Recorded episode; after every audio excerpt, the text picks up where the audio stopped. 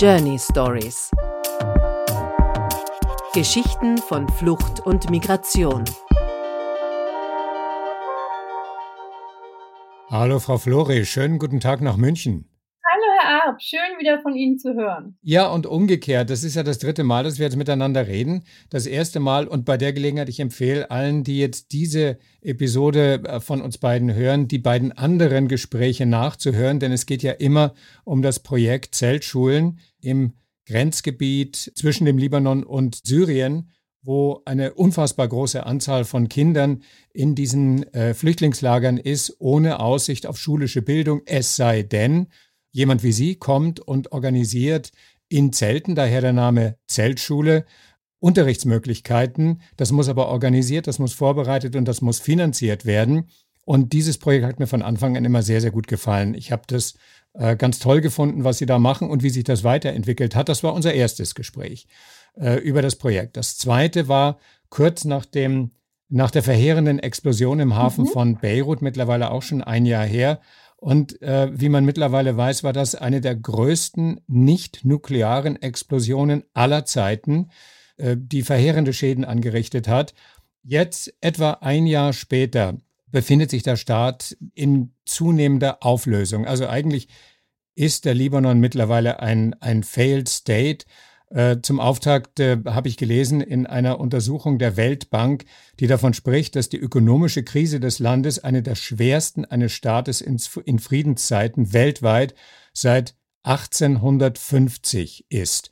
Und in dieses Land fahren Sie jetzt in Kürze. Was wird Sie dort erwarten? Es ist tatsächlich jedes Mal wieder eine Überraschung, was uns dort erwartet, obwohl mein Sohn erst vor kurzem die libanesischen Stempel in seinem Reisepass gezählt hat und ich glaube, er hat irgendwann bei 35 aufgehört. Also wir waren in den letzten Jahren wirklich oft, oft, oft in diesem Land. Und dennoch ist die Situation, die uns vor Ort erwartet, jedes Mal eine völlig andere, obwohl zwischen den Besuchen im Grunde äh, nie mehr als sechs Wochen liegen. Also es war auch bei unserem letzten Besuch im September bereits so, dass Strom die absolute Ausnahme war. Wir sind zum ersten Mal seit Projektbeginn vor mittlerweile fast sechs Jahren tagsüber im Libanon gelandet, weil die meisten Airlines den Beirut nur nachts anfliegen, dann wirklich nur ganz kurz stoppen und sofort wieder zurückfliegen, da der Libanon ja ein so instabiles Land war.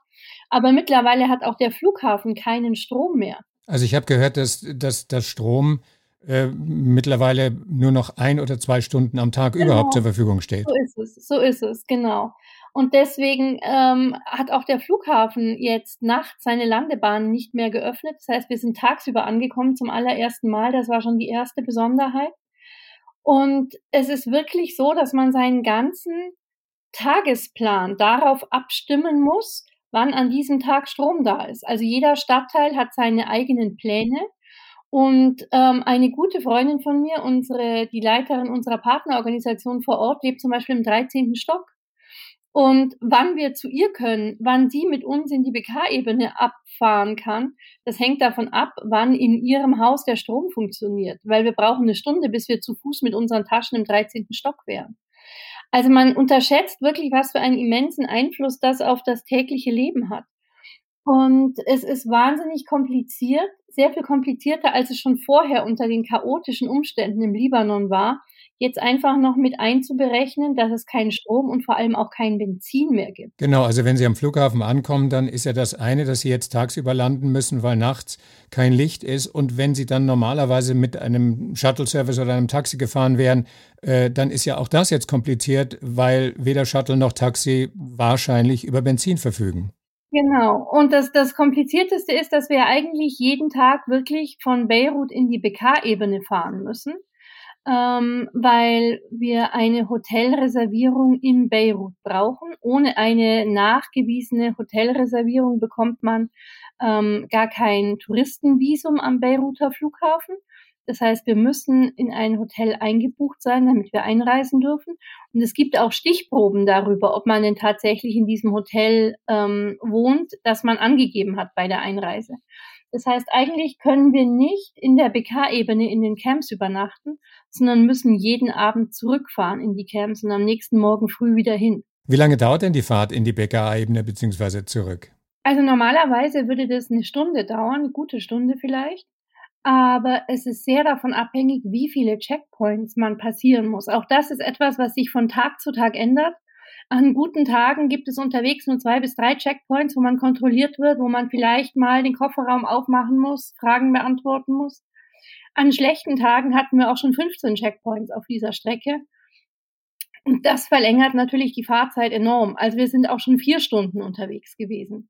Und das ist natürlich jetzt, die Fahrt an sich ist jetzt mit dem Auto in der Situation, dass es nur noch sehr rationiert an den Tankstellen Benzin gibt. Also wir waren schon in Phasen dort, wo man zehn Liter tanken durfte. Wir waren aber auch schon in Phasen dort, wo man nur zwei Liter tanken durfte. Wo wir also noch in Beirut ähm, praktisch eine Stadtrundfahrt zu den unterschiedlichen Tankstellen machen müssen, um an jeder Tankstelle dann zwei Liter zu tanken, um überhaupt in die BK-Ebene fahren zu können. Das alles verzögert und verkompliziert unsere Arbeit natürlich sehr. Und dann sind Sie natürlich noch äh, privilegiert, weil Sie ja nur vorübergehend da sind und dann wieder zurückreisen. Und vor allem, weil wir Dollar mitbringen. Also das ist das nächste natürlich. In der Landeswährung wäre das unbezahlbar, wenn wir wirklich ja. fünf verschiedene Tankstellen anfahren und dort tanken. Genau, seit August 20 hat die libanesische Währung 90 Prozent ihres Werts eingebüßt. Der Mindestlohn im Land, lese ich hier, beträgt mittlerweile circa 35 US-Dollar. Und wenn man davon ausgeht, dass eine vierköpfige Familie also mindestens an die 150 Dollar monatlich benötigt, und das ist wirklich das absolute Minimum, um die grundlegenden Bedürfnisse auch nur ansatzweise sicherzustellen, dann lässt sich doch erahnen, was Hyperinflation konkret im Alltag bedeutet. Also ja. das Leben ist ja eigentlich dann weniger ein Leben als ein Überlebenskampf, oder für die meisten ja, Menschen? Das kann man wirklich sagen. Denn dieser Mindestlohn bezieht sich natürlich auf die Menschen, die überhaupt noch Arbeit haben. Aber mhm. mittlerweile haben wir wirklich einen Zustand erreicht, wo drei Viertel der erwachsenen Libanesen arbeitslos geworden sind seit der Explosion im letzten Jahr. Und wo wirklich die Mittelschicht unter die Armutsgrenze gerutscht ist im Lauf von nur ein paar wenigen Monaten. Mhm. Nicht etwas, was nur zehn Sekunden gedauert hat, um zu passieren. Natürlich kann man sagen, dass die Korruption ähm, schon seit Jahrzehnten besteht und dass das Land schon lange, lange, lange am Abgrund steht. Aber diese Explosion, die es diesen Schritt über den Abgrund gebracht hat, ist wirklich etwas, was sich innerhalb von Sekunden ereignete und wovon die Libanesen, worunter die Libanesen jetzt jeden Tag leiden und wofür es immer noch keine Verantwortlichen gibt, die zur Rechenschaft gezogen worden sind. Auch das ist ein großer Faktor für die Instabilität im Land jetzt, dass dieses Bedürfnis der Libanesen, dass jemand die Verantwortung über das Geschehene übernimmt und dafür auch bestraft wird, wirklich ganz groß ist und dass es immer wieder Ereignisse gibt, die das einfach in die Länge ziehen und das unmöglich erscheinen lassen. Deswegen auch diese ähm, diese Straßengewaltausbrüche zum Beispiel in der letzten Woche. Also solange da einfach keine Gerechtigkeit im Sinne des libanesischen Volkes eintritt, wird diese Instabilität des Landes auch politisch immer weiter zunehmen. Also das Land ist ja im Grunde genommen schon von den, von den, vom, vom Bürgerkrieg der 90er Jahre weg in der Hand von man kann es nicht anders sagen, kleptokratischen Eliten, ja. die ja. Äh, dann nach Ende des Bürgerkriegs die Uniform aus und die Businessanzüge genau, angezogen ja. hat und seitdem das Land unter sich aufteilt. Und ähm, daran hat sich nichts geändert. Und ähm, mit der Bevölkerung wurde nie Politik gemacht. Es wurde immer auf dem Rücken der Bevölkerung wurde Politik gemacht zugunsten der eigenen äh, zugunsten der eigenen Kasse. Genau, und die genau, wurde ja, ja, auch dann ins Ausland in Sicherheit gebracht, oft genug. Und äh, wenn man sich jetzt vorstellt, wie es den Leuten im Moment geht, dann ähm, gibt es ja sozusagen Fraktionen, die jetzt äh, Hilfsprogramme auflegen für Menschen, die sie selbst erst ins Unglück gestoßen haben. Genau, so ist es. So ist es, ja. Also das ist die Situation, wie sie jetzt ist. Und wenn wir jetzt mal an, an die Menschen denken, um die sie sich kümmern, also die Geflüchteten in den Lagern entlang der Grenze, die ja sowieso einen großen Prozentsatz der Bevölkerung des Libanon mittlerweile ausmachen.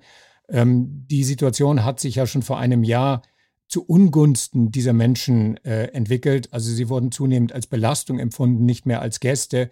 Wie muss man sich denn das jetzt vorstellen? Ja, also als Belastung wurden sie eigentlich von Anfang an empfunden, auch wiederum aus politischen und religiösen Gründen. weil dieses Gleichgewicht im Libanon zwischen den Religionen ist ja sehr fragil.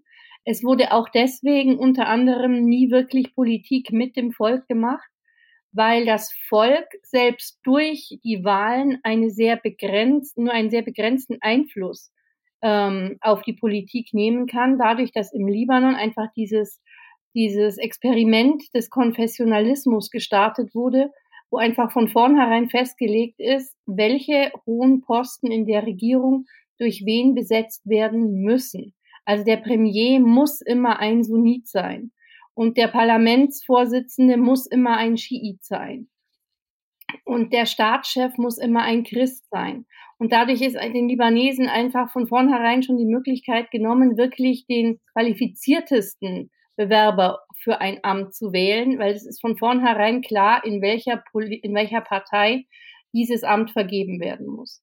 Und die syrischen Flüchtlinge haben dieses sehr fragile religiöse Gleichgewicht insofern von Anfang an durcheinander gebracht, als dass 99,9 Prozent der syrischen Flüchtlinge Sunniten sind. Das Regime in Syrien ist alawitisch, steht also den Schiiten sehr nahe. Das heißt, die Menschen, die in Syrien am meisten terrorisiert werden vom Regime, sind die Sunniten. Deswegen sind es auch die, die fliehen. Und wenn natürlich in ein Land, das generell nur viereinhalb Millionen Einwohner hat und die Religionen da sehr, sehr diffizil verteilt sind, sage ich mal, wenn so ein Land dann auf einen Schlag zwei Millionen weitere Sunniten kommen, mhm. dann ist das einfach schon allein politisch eine große Belastung und eine große Gefahr, selbst wenn diese zwei Millionen Sunniten bettelarm sind und in Zeltstätten leben müssen. Mhm. mhm. Also willkommen waren sie noch nie. Aber durch die zunehmende Armut der Libanesen, die auch wiederum nichts mit den Syrern zu tun hat, weil die Syrer zu keinem Zeitpunkt eine Arbeitserlaubnis im Libanon hatten. Also die Flüchtlinge dürfen kein Geld verdienen, die können niemandem Jobs wegnehmen. Und weil die syrischen Flüchtlinge auch zu keiner Zeit irgendwelche staatliche Hilfen der, des Staates Libanon erhalten haben. Also die haben keinen Einfluss auf die Armut des Staates. Ganz im Gegenteil ist es so, dass wirklich jetzt über ein Jahrzehnt Milliarden in den Libanon geflossen sind an Hilfsgeldern für die Flüchtlinge, die zu einem großen Teil nie bei den Flüchtlingen angekommen sind. Also ich wage die Behauptung, dass der Libanon schon vor Jahren ähm, den Staatsbankrott hätte anmelden müssen, ohne die syrischen Flüchtlinge, mhm. die beständig Geld aus dem Ausland ähm, ins Land gebracht haben. Aber dennoch lernen wir ja auch aus unserer eigenen deutschen Geschichte, dass ähm, Sündenböcke nicht immer mit Logik einhergehen. Und deswegen ist natürlich auch im Libanon, wie in vielen europäischen Ländern, denen es schlechter geht, die erste Reaktion die zu sagen, ja, dann müssen als erstes mal die Fremden das Land verlassen. Wir haben mhm. genügend eigene Probleme. Da können wir nicht auch noch Flüchtlinge aufnehmen. Und das ist eine Stimmung, die sich in den letzten Monaten sehr, sehr stark verstärkt hat. Das merken wir auch was uns an Feindseligkeiten ähm, entgegengebracht wird, weil die Menschen vor Ort ja wissen, dass wir da sind, um eben den Geflüchteten zu helfen. Und selbst uns schlägt jetzt vermehrt Feindseligkeit ähm, entgegen. Und bei den Geflüchteten ist das natürlich mhm. noch sehr viel schlimmer. Lässt sich das Projekt Zeltschulen dann unter diesen Umständen noch aufrechterhalten? Ich vermute mal ja, weil Sie ja sowieso an den offiziellen Finanzierungsquellen vorbei, Sie haben das ja gerade geschildert, ähm, eigentlich extern diese Projekte finanzieren. Das Einzige, was ich mir vorstellen könnte, ist, dass es Unmut erregt, dass es sie überhaupt gibt und dass sie, dass sie helfen, so wie Sie es gerade beschrieben haben. Ja, also unsere, unser Projekt ging immer völlig an der libanesischen Regierung vorbei, weil es für mich nie eine Möglichkeit war, mit dieser eben so dermaßen korrupten Elite zusammenzuarbeiten. Ähm, und weil ich weiß, dass da ein großer Teil unserer Spendengelder einfach in diesen Staatsapparaten und behördlichen Apparaten hängen geblieben wäre. Und deswegen waren wir schon immer ganz unabhängig und einfach privat finanziert im Libanon unterwegs. Und das sind wir natürlich auch weiterhin. Und das Projekt bleibt, wenn, wenn der Zustand so ist, wie wir jetzt den Status quo haben, zwar schwieriger, aber auf jeden Fall möglich. Aber natürlich wächst bei den Menschen im Land, bei den Libanesen wie bei den Syrern und damit auch bei uns die Angst vor, einer, vor der Möglichkeit eines Bürgerkriegs im Libanon. Und das würde unsere Arbeit natürlich massiv erschweren. Mhm. Ein Bürgerkrieg, den ja eigentlich keiner will, weil ihn kann keiner gewinnen. Das heißt, ein Land, das am Abgrund steht äh, oder das sich im Abgrund befindet, so wie Sie es gerade beschrieben haben, ähm, kann ja nicht noch weiter in den Abgrund gleiten. Also das wäre dann sozusagen eigentlich das Ende des Libanon als Libanon. Das heißt, ja. die Gefahr besteht. Es wird ja auch die, diese, diese, diese, diese bewaffneten Scharmützel, die in den Straßen von Beirut stattfinden, sind sozusagen Muskelspiele.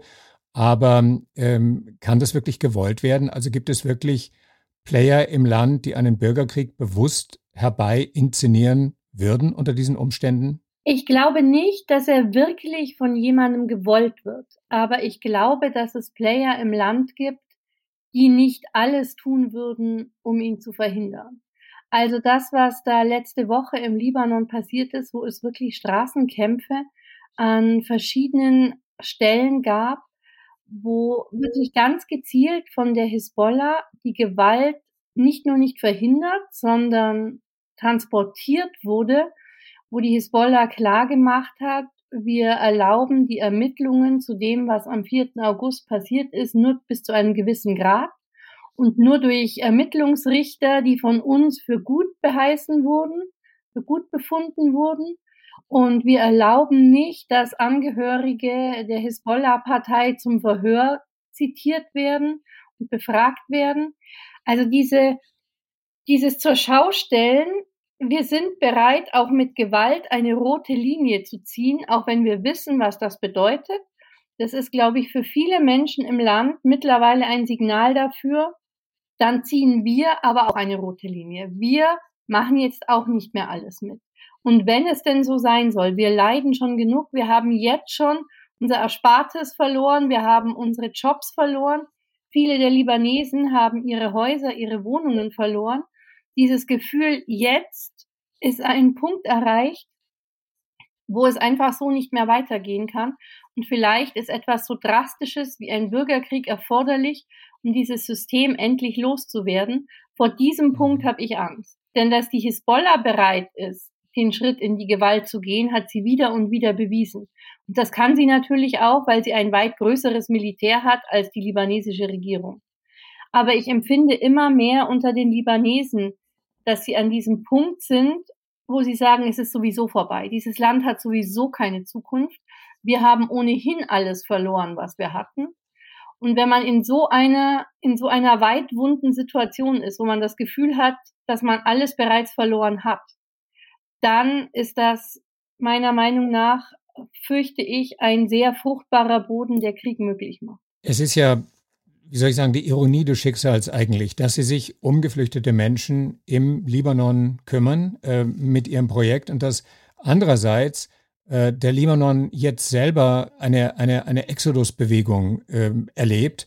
Also dass hochqualifizierte ja. Arbeitskräfte ja. im Dienstleistungsbereich, zum Beispiel Studentinnen, Intellektuelle, versuchen auf legalem Wege nach Europa zu kommen und dass auf der anderen Seite Menschen, die weder über die Möglichkeiten noch über die finanziellen Ressourcen verfügen, ihr letztes Geld dafür ausgeben, um zum Beispiel in kleinen Booten in Richtung Zypern zu entfliehen und dann irgendwie weiterzukommen. Das ja. heißt, auf der einen Seite kümmern sie sich um Menschen, die in den Libanon flüchten mussten und aus dem Libanon ergibt sich jetzt eine neue Flüchtlingsbewegung. Das ist die Situation, wie sie jetzt im Moment von Ihnen wahrgenommen wird, auch, oder? Ja, es ist absurd, wirklich. Und ich bin auch, ich bin noch nie von einem Syrer in all den Jahren gefragt worden, kannst du uns helfen, irgendwie nach Europa zu kommen? Die Syrer möchten hier wirklich in ihrer Region abwarten, bis sie nach Hause zurückkehren können.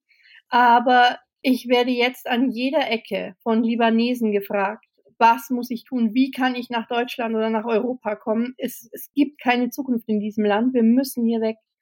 Und wir sitzen auch auf dem Weg in den Libanon in Flugzeugen, die so gut wie leer sind. Da sind meine Kinder und ich fast allein an Bord. Aber die Rückflugmaschinen aus dem Libanon zurück nach Frankfurt sind proppenvoll. Also es ist wirklich so, dass mehrere tausend Libanesen pro Monat dieses Land verlassen wollen und auch verlassen müssen und das Gefühl haben, gehen zu müssen, weil es einfach keine Zukunft mehr in diesem Land gibt. Und das ist wirklich ein Drama. Und in dieser Situation ähm, geben Sie bekannt, dass Sie eine weitere Schule eröffnen wollen, und zwar ausgerechnet in Beirut. Ausgerechnet in Beirut, ja, in einem Stadtviertel, in dem alle möglichen Nationalitäten zusammenleben, palästinensische Familien, arme libanesische Familien, armenische Familien, auch syrische Familien, die bereits vor dem Krieg in den Libanon kamen, die keinen Flüchtlingsstatus haben, ein sehr gemischtes Viertel. Und wir haben, ich bin mit dieser Idee einige Monate schon schwanger gegangen, einfach weil ich bei jedem Besuch ähm, immer wieder gesehen habe, wie libanesische staatliche Schulen seit dem 4. August, seit den Explosionen schließen müssen. Weil einfach der Staat die Lehrergehälter nicht mehr bezahlen kann, jetzt weil kein Strom mehr da ist in den Schulen, weil die Schulen an sich einfach pleite sind und nicht mehr erhalten werden können, so dass wir tatsächlich jetzt von Monat zu Monat mehr in diese Situation gerutscht sind, dass nicht nur die syrischen Kinder im Libanon keinen Zugang zu Bildung haben, sondern mittlerweile auch viele libanesische Kinder nicht mehr zur Schule gehen können, weil ihre Schulen geschlossen und bankrott sind. Und so ist die Idee gewachsen, eine Schule zu bauen, zu der alle Kinder eines Viertels kommen können, ganz gemischt, wo das nicht getrennt ist nach Religion oder Nationalität, sondern wo wirklich eine Generation heranwächst, mit dem Bewusstsein, es ist ganz normal, dass neben mir in der Klasse rechts ein Armenier mhm. sitzt und links ein syrisches Kind sitzt. Und das ist auch gut so. Und zweitens eben auch ganz gezielt eine Schule zu bauen, zu der Libanesen selbst auch ihre Kinder schicken können. Wir haben das bei allen unseren Zeltschulen immer schon offen gehalten und bei den Zeltschulen, die oder bei den Camps, die in unmittelbarer Nähe einer libanesischen kleinen Stadt oder eines Dorfes sind, immer schon diese Möglichkeit offen gehalten, dass die Libanesen ihre Kinder auch zu uns schicken. Das haben sie aber natürlich nie gemacht, weil das eine Frage des Stolzes ist und weil bei uns ja auch das syrische Curriculum unterrichtet wird. Aber hier in Beirut haben wir wirklich ganz besonderen Wert darauf gelegt, dass das ein Schmelztiegel für die Kinder wird, dass dort unterschiedlichste Kinder aus Familien unterschiedlichster Herkunft gemeinsam in die Schule gehen und diese Schule werden wir jetzt nächste Woche in den Herbstferien, in den bayerischen Herbstferien eröffnen. Und ich bin sehr, sehr gespannt und freue mich sehr darauf. Naja, das, äh, da drängt sich ja die Vermutung auf, dass wir dann relativ bald darüber werden nochmal sprechen müssen, um zu schauen, äh, wie, sich, wie sich das dann in der Realität entwickelt. Aber sehr das gerne. ist ja im Grunde genommen ein Zeichen der Hoffnung inmitten einer Situation, die Sie gerade mit sehr, sehr, sehr drastischen Worten beschrieben haben, ähm, dass da überkonfessionell junge Menschen miteinander groß werden und merken, wir können miteinander, wir wollen miteinander, aber natürlich in einer Situation, die in einem Land stattfindet, am Rande des Bürgerkriegs. Was treibt Sie an, Frau Flori? Ist das der Mut der Verzweiflung? Ich glaube, es ist vor allem Liebe zu diesem Land. Also ich, ich liebe dieses Land wirklich sehr. Das ist auch etwas, wo ich im, im konstanter Auseinandersetzung mit ähm, syrischen Freunden ähm, bin, die sagen, es ist so ein schreckliches Land und, und es ist so korrupt und es ist so schmutzig und es ist so chaotisch und das stimmt alles, es, es stimmt alles.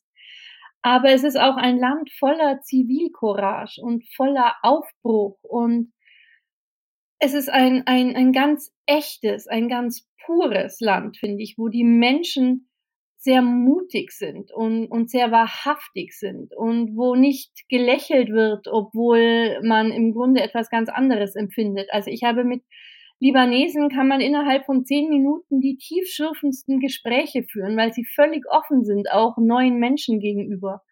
Und es ist ein faszinierendes Land, das ich wirklich sehr liebe. Ich glaube, anders könnte man diese Arbeit auch nicht machen. Anders wäre man schon längst verzweifelt an an all diesen schlimmen Dingen, die eben im Libanon passieren und die oft auch so unnötig sind. Und ich möchte alles tun, was ich kann, meinen, meinen kleinen Teil dazu beitragen, der möglich ist, dass dieses Land nicht untergeht. Und ob dieser kleine Beitrag reichen wird, ist natürlich sehr, sehr fraglich. Aber wenn es soweit ist, dann möchte ich gerne sagen, was ich tun konnte, habe ich getan. Und die Hoffnung, wenn sie schon investiert wird auf diese Art und Weise, dann natürlich am besten in diejenigen jungen Menschen, die dieses System aus eigener Kraft und miteinander vielleicht überwinden. Ja, ich weiß, genau. das hört genau. sich jetzt sehr ideal an, aber wohin investieren, wenn nicht in die Kinder, oder? Eben, eben, so ist es, ja. Frau Flori, dann wünsche ich Ihnen alles Gute für den Flug in den Libanon für die Eröffnung der Schule. Ähm, in kürzester Dank. Zeit werden wir wieder miteinander sprechen. Ähm, das wird mich äh, sehr, sehr freuen, um zu hören, wie diese Eröffnung war, ähm, wie sie gelaufen sehr ist gerne. und ähm, was Sie erlebt haben werden. Wann wird die Schule eröffnet, genau? Am 3.11. Am 3.11., also genau. ums Eck quasi, jetzt gleich mal. Ja, genau. Dann sage ich toi, toi, toi für die Eröffnung der Schule, für Vielen Ihren Dank. Flug und äh, in diesem Sinne bis sehr bald. Vielen Dank auch. Schöne Gruß. Danke. Journey Stories